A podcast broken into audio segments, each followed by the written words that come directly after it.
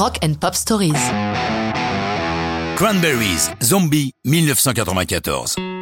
L'histoire de cette chanson démarre par une tragédie. Le 20 mars 93, une bombe de l'IRA tue deux enfants, Jonathan Ball et Tim Parry.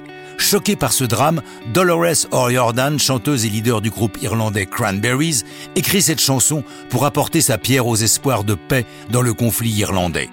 La chanson est écrite sur la route, alors que le groupe effectue une tournée en Grande-Bretagne suite au succès de leur premier album Everybody Else Is Doing It, Why Can't We? Comme l'expliquait Dolores lors d'une interview, ce que l'on écrit sur la route s'inscrit plus dans la réalité de la vie. Je pense que c'est à cause de ça que Zombie est né.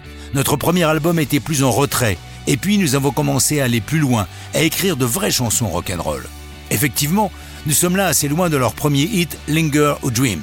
Enregistré au Willinmore Lane Studio de Dublin, Zombie est une métaphore désignant tout à la fois les marchands d'armes, les soldats britanniques qui évoluent comme des zombies dans ce conflit long et sanglant, et la population nord-irlandaise qui survécut à tout ça comme des zombies entre snipers, soldats et attentats. Musicalement, le virage vraiment rock est évident. La sortie du single le 13 septembre 1994 est suivie d'un clip réalisé par Samuel Bayer, connu pour son travail avec Nirvana pour Smells Like Teen Spirit. Il filme à Belfast des soldats qui patrouillent, les enfants qui jouent dans des rues ravagées, devant des murs couverts de peinture qui toutes évoquent le conflit. Ces images réelles en noir et blanc sont mélangées à celles en couleur de Dolores O'Riordan, couverte de maquillage or, devant une croix et entourée de quelques enfants portant le même maquillage, le tout évoquant le martyr de Saint-Sébastien. Cette vidéo a un grand retentissement et est abondamment diffusée sur les chaînes musicales. Un mois avant sa parution, Zombie est interprété pour la première fois par les Cranberries lors de leur passage à Woodstock sur la scène du 25e anniversaire du célèbre festival.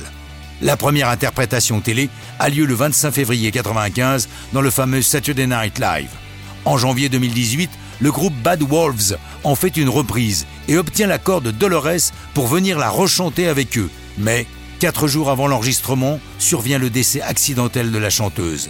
Les Bad Wolves hésitent longuement avant de publier leur version, mais le font en offrant tous leurs revenus aux trois enfants de Dolores. Leur version sera un succès, mais ça, c'est une autre histoire de rock'n'roll.